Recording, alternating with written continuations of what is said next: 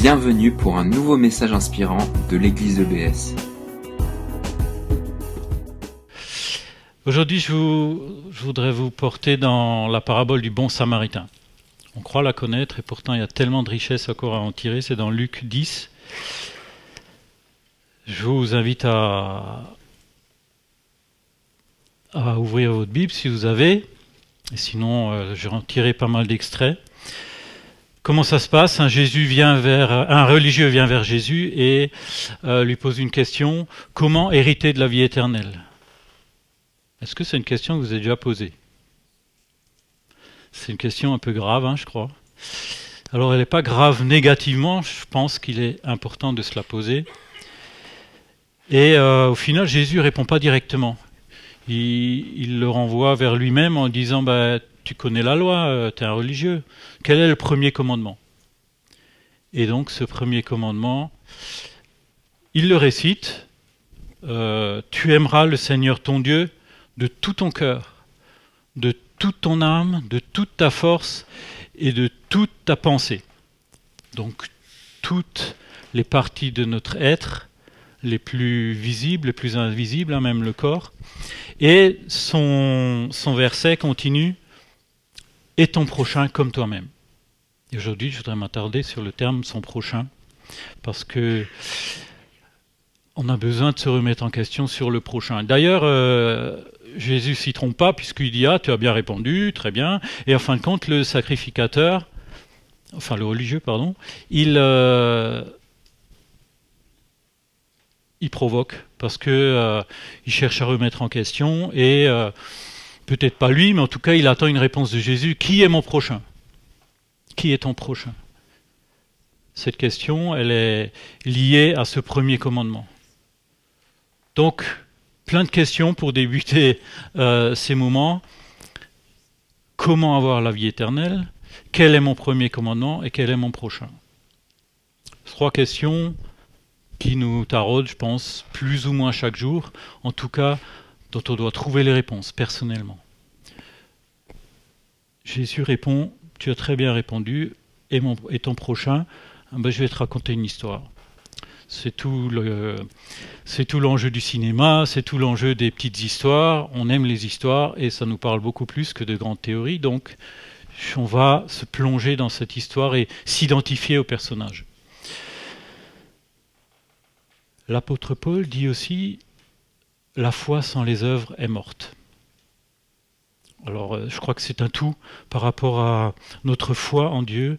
Nous devons mettre en œuvre ce que nous croyons et donc appliquer des œuvres, mettre des œuvres euh, dans nos vies. Et c'est notre prochain qui est le premier euh, qui doit bénéficier de nos œuvres, qui doit bénéficier de notre amour.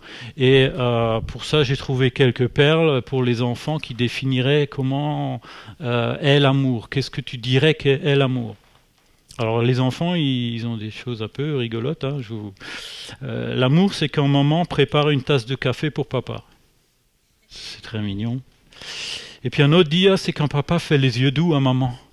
Mmh. J'aime ça. Et puis un petit dernier, un enfant de 7 ans à qui on a demandé comment faire pour que l'amour dure. Oh, grande question.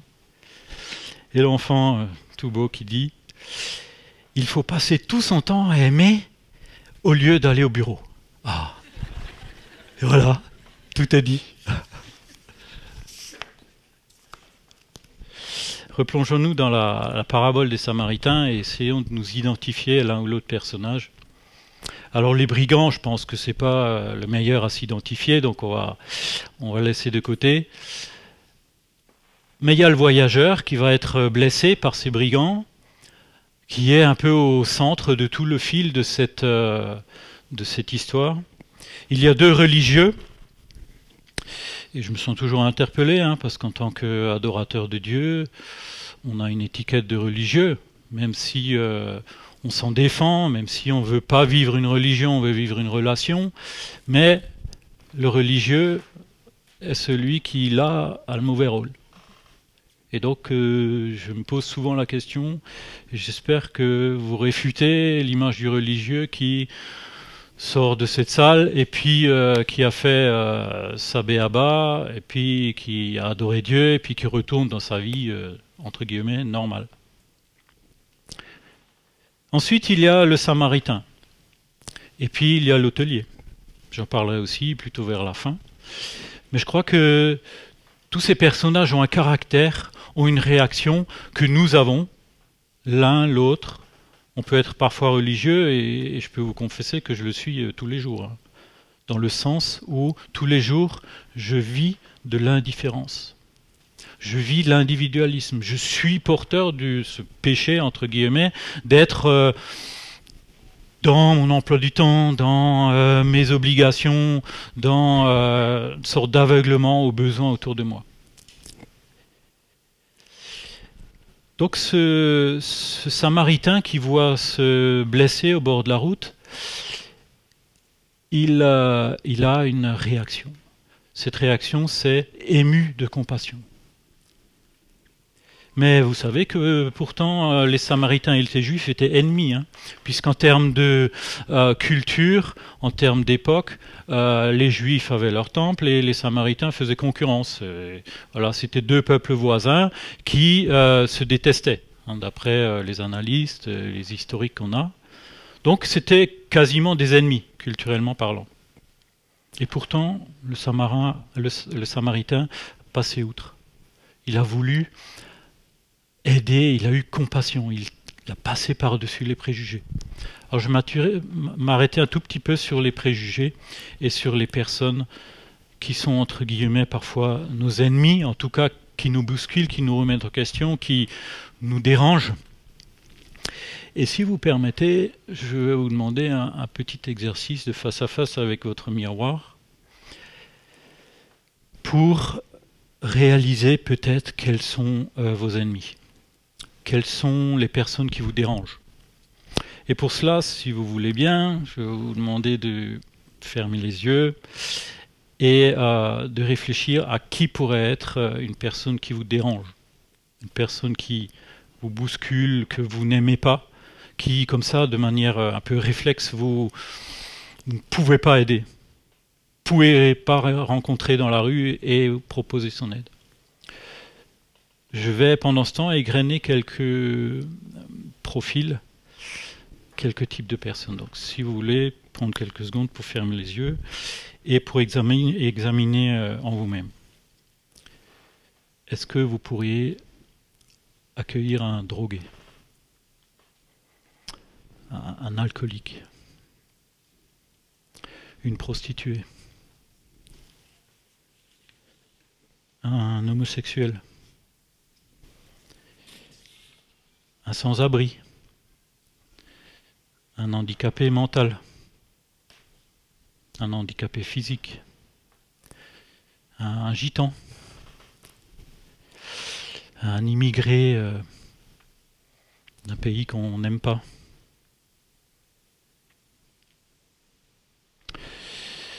Et puis la liste pourrait être longue, donc je, je pouvais revenir à moi, si j'ose dire parce qu'on est confronté quand même à nos réflexes. Le monde ambiant nous pousse comme ça euh, parce que l'information nous abonde de tout ce qui est mauvais, de tous les gens qui sont pas bien, de tout ce que euh, tel et tel euh, de ceux que j'ai cités sont antipathiques ou font du mal. Effectivement, certains font du mal. Mais il y a ces étiquettes, il y a tout ce qui distingue l'un de l'autre, toutes ces catégories que nous vivons quotidiennement. Euh, et là, je reviens à la lettre de, Jacques, l'épître de Jacques, qui, au chapitre 2, verset 4, Ne faites-vous pas en vous de distinction? Et, l'épître de Jacques parle de toutes ces choses, c'est passionnant. Comment on juge les autres et de quel droit jugeons-nous? Euh, Mettre une catégorie, c'est parfois pas jugé, mais il n'empêche qu'à partir du moment où on catégorise, on met des obstacles à notre compassion, à notre émotion de compatir envers quelqu'un. J'ai envie de dire que euh, euh, de catégoriser ou de mettre une étiquette, ça tue la compassion. Et quand euh, Jacques dit ne faites pas en vous de distinction, c'est bien parce que c'est très profond. C'est en nous, c'est seul avec nous-mêmes. C'est pas euh, dans la superficialité de conversation ou de petites choses euh, qui sont euh, superficielles. Non, non, c'est en nous. Au fond de nous, on a des réflexes.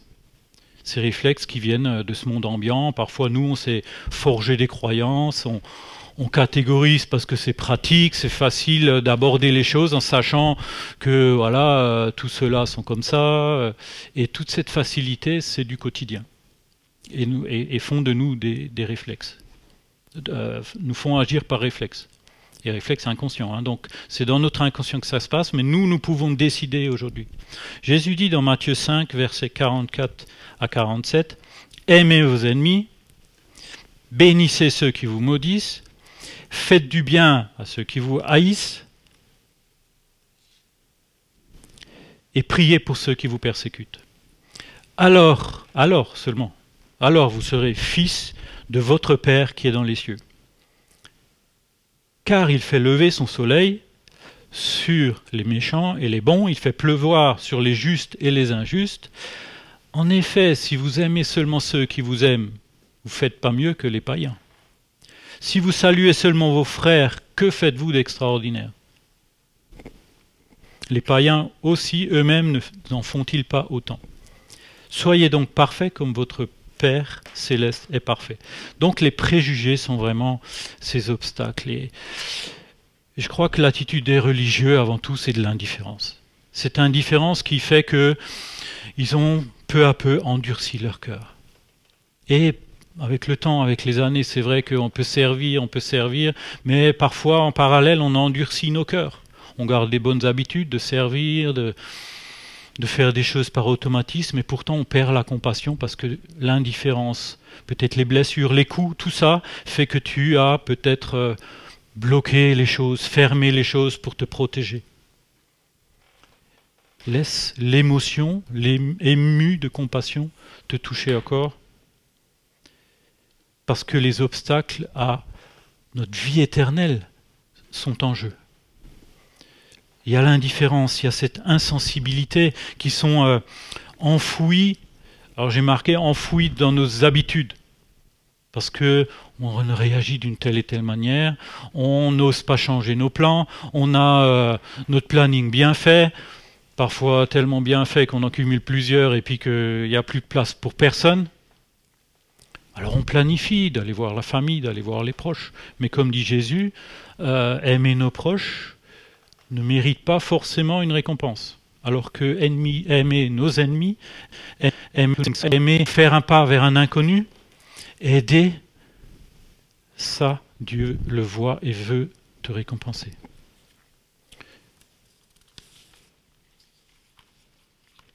Alors il y a aussi l'excuse euh, je ne veux pas apporter toute la misère du monde. Oui, euh, évidemment. Il ne s'agit pas de ça. Hein. Il ne s'agit pas d'inventer un océan, mais de commencer par les petites sources, par les petites gouttes, par les petites choses. Et euh, faire attention, être attentionné. Dans la pratique, aider son prochain, c'est être attentionné. C'est vrai que les, avoir de la compassion, avoir euh, de, l'amour et de le mettre en pratique. Donc, euh, se souvenir que Dieu aime chacun, c'est une de nos sources, c'est une de ses motivations. Dieu t'aime, Dieu aime chacun et veut aimer chacun des. Enfin, il aime, pardon, il aime chacun des inconnus que nous rencontrons. Et il veut que nous montrions Jésus qui est en nous. Cet amour, cette joie, tous, tous les fruits de l'esprit que Dieu met en toi, que Jésus a montré, parce qu'il est venu montrer le Père, et toi, tu montres Jésus. Si tu n'aimes pas, si tu n'es pas ému de compassion, tu ne portes pas Jésus. C'est un peu radical parce que euh, on peut venir à Jésus, demander pardon et recommencer. Donc rien n'empêche de recommencer. Rien n'empêche de changer tes habitudes. Après la compassion, je crois que pour euh, aider quelqu'un, il faut du sacrifice.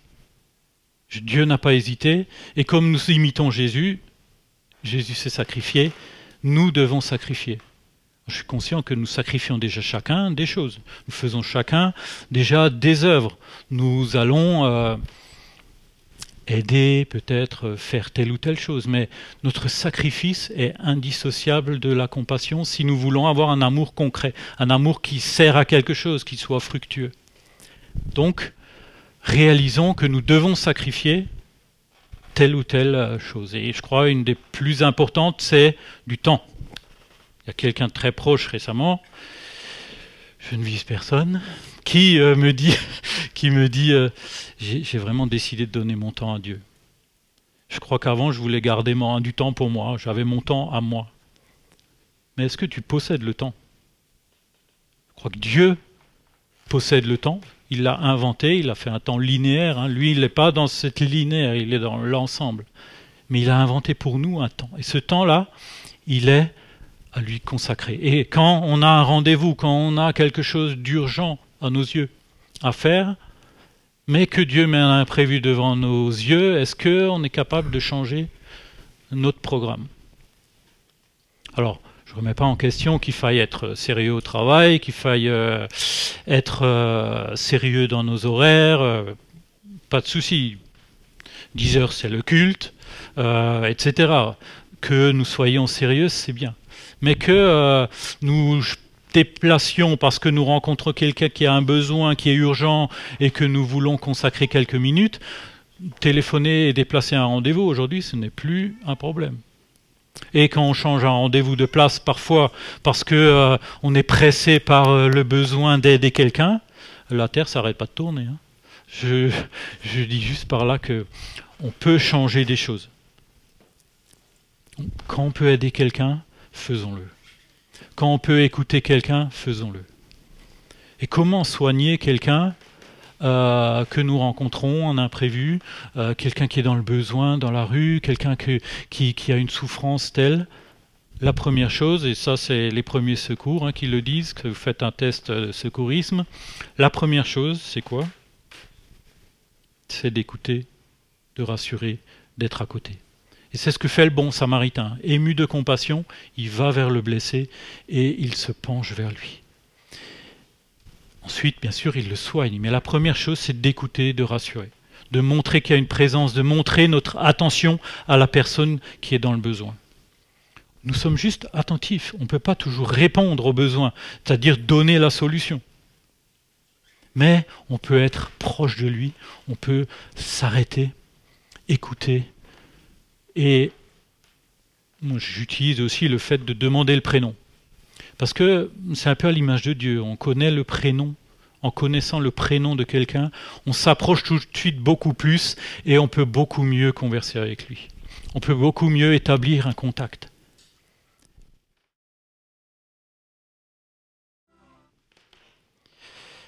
Oui, c'est des choses simples. Mais ça fait tellement de bien. Enfin, moi, je, l'ai vu dix fois. Parce que c'est inspirant, c'est les choses du quotidien, c'est dans la variété. Vous avez, vu tous les personnages? Vous avez vu toutes les choses aussi diverses? Il y en a une qui a été récompensée puisqu'elle a eu une rose euh, parce que la, vendeuse de fleurs a vu.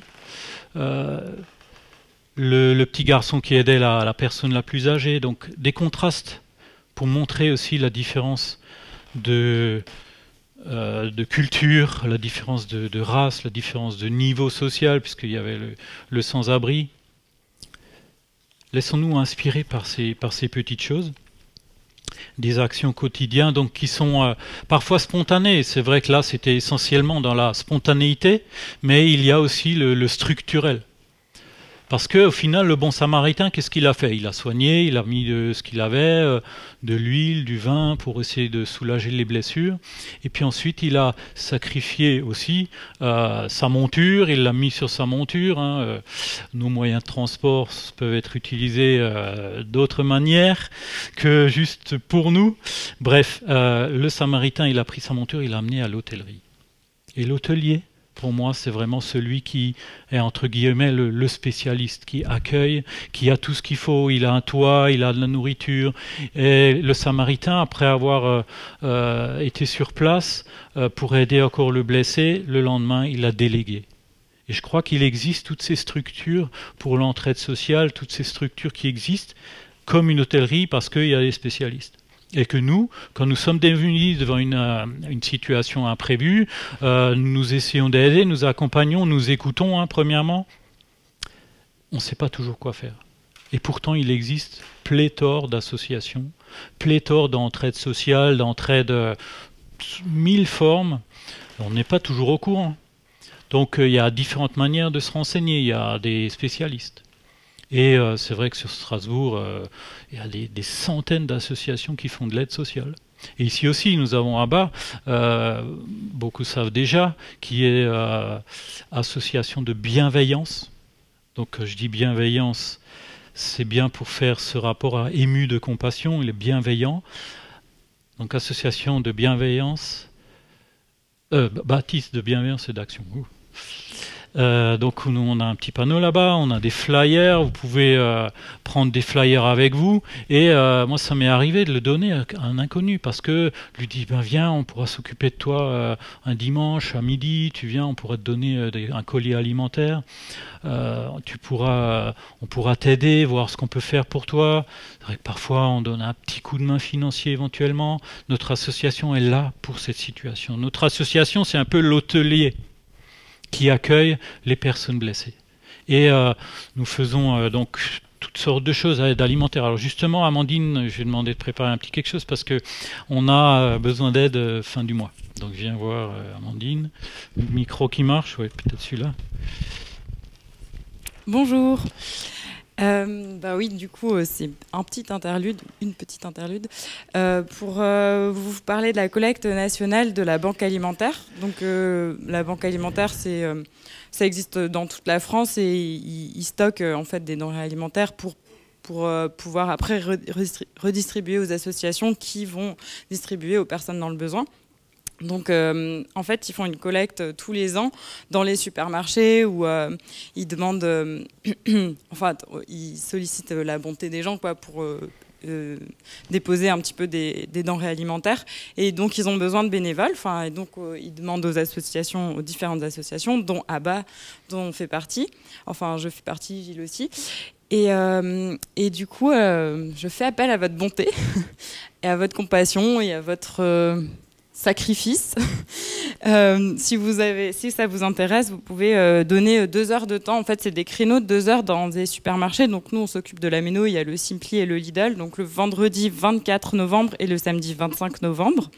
dans toutes les horaires d'ouverture du magasin. Donc si, si ça vous intéresse de donner juste un créneau de deux heures après le travail ou si vous avez du temps en plus ou le samedi pour aider juste à récolter ces, denrées, ben vous pouvez me, venir me parler à la fin du culte ou m'écrire un email, voilà. Merci. Donc là, on entre déjà dans le. Oui, c'est préparé. Non, mais c'est bien d'avoir présenté la, banque alimentaire. On, travaille avec eux depuis 20 euh, ans euh, euh, parce qu'ils nous fournissent voilà, des tonnes de denrées. Ah, je prends celui-là. Ils nous fournissent des, tonnes de denrées tous les ans. Ceci dit, entre parenthèses, nous récoltons aussi les denrées. Donc, si euh, le dimanche vous amenez euh, quelques paquets de riz, euh, voilà, il y a un petit, meuble dans l'entrée qui permet de, collecter les dons. Et bien sûr, chacun peut amener tout ce qui est produit sec ou produit d'hygiène. Et nous, on l'ajoute à tout ce qu'on reçoit de la, banque alimentaire. Donc, tous les dimanches, depuis des années, nous distribuons après le culte de la nourriture pour les personnes dans le besoin. Et l'Église, euh, l'association reçoit plein de coups de fil parce que les églises sont un peu un repère et c'est vrai que heureusement on a cette euh, entre guillemets, on est dans les annuaires pour pouvoir répondre aux besoins des gens. Et plein, toutes les semaines, quasiment, j'ai un, coup de fil pour euh, quelqu'un qui veut euh, demander de l'aide, soit alimentaire, soit de l'hébergement. Vous savez qu'on a le foyer ici aussi euh, pour hommes. actuellement, il est plein. On a des chambres individuelles pour hommes. On voulait faire du soutien scolaire. On voulait, on pense à un vestiaire d'habits. On pense à mille choses. la difficulté ou le besoin, c'est juste qu'on ait du monde pour le faire, parce que Euh, on a besoin de ça, c'est l'essentiel, c'est l'engagement de chacun, l'émotion de compassion de chacun, à s'engager aussi dans le structurel, c'est-à-dire dans l'hôtellerie, le lieu où euh, on forme les gens aussi, on se développe pour être ensemble, pour travailler en équipe, parce que tout seul, vous avez bien vu, quand on fait un acte de compassion, ben seul on est démuni puisque les besoins sont tellement vastes. Euh, chez un sans-abri, il est de tellement d'ordre.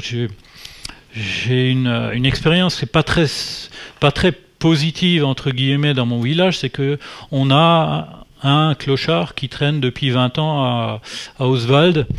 Et euh, assez rapidement, j'étais allé le voir pour essayer de voir ce qu'il avait comme besoin, mais tout va bien, oui, oui, non, j'ai besoin de rien, besoin Puis il est avec ses sacs et tout. J'ai appris que il dormait quand même parfois chez sa maman, mais bon, c'est un homme qui est abîmé, qui, qui a l'air tout le temps shooté euh, de médicaments, alors de drogue, je sais pas. Bon, j'ai demandé, il m'a dit non, il touche pas à la drogue, mais je voulais l'aider et, il, il ne veut pas. Ou il imagine qu'il s'en sort, il imagine que son état est normal. Euh, voilà, et puis régulièrement je le revois, je lui dis eh, tu veux pas venir, je lui ai déjà donné. Alors j'ai aussi euh, des, des, cartes de visite, hein. on en a fait, euh, merci André parce que tu les as fait, fait des super cartes de visite là, elles sont sorties récemment. Servez-vous-en pour répondre éventuellement à des besoins quand vous rencontrez quelqu'un qui est dans, dans, le besoin alimentaire ou qui a envie de peut-être de trouver une famille ou toutes sortes de choses, tous les fruits, tout ce que Dieu nous donne nous pouvons, voire nous devrions le transmettre. Je crois que Dieu nous aime tellement qu'il nous envoie participer à son plan, qu'il nous envoie aider les autres, et que l'on ne peut pas rester indifférent. Si on reste indifférent, prions le soir ou le matin et se disons Seigneur, je veux avoir une occasion de faire du bien à quelqu'un qui a tellement un besoin, et Dieu peut vous conduire vers quelqu'un de spécial aujourd'hui. Soyons proactifs et, cherchons à gagner des victoires sur l'indifférence. Le monde est indifférent, le monde cloisonne, mais ne le faites pas. Ne sortez pas d'ici euh, avec euh, sentiment d'avoir euh, juste euh, entendu quelque chose de sympa, mais ouvrons nos yeux sur les besoins autour de nous et prenons au moins quelques minutes cette semaine pour aller plus loin pour répondre à un besoin, si petit soit-il. Et euh, c'est une mission que, Dieu donne. Hein. Si on a besoin de prière pour avancer, si on a besoin d'être motivé ou de, savoir comment faire, nous sommes assez de responsables pour pouvoir vous aider.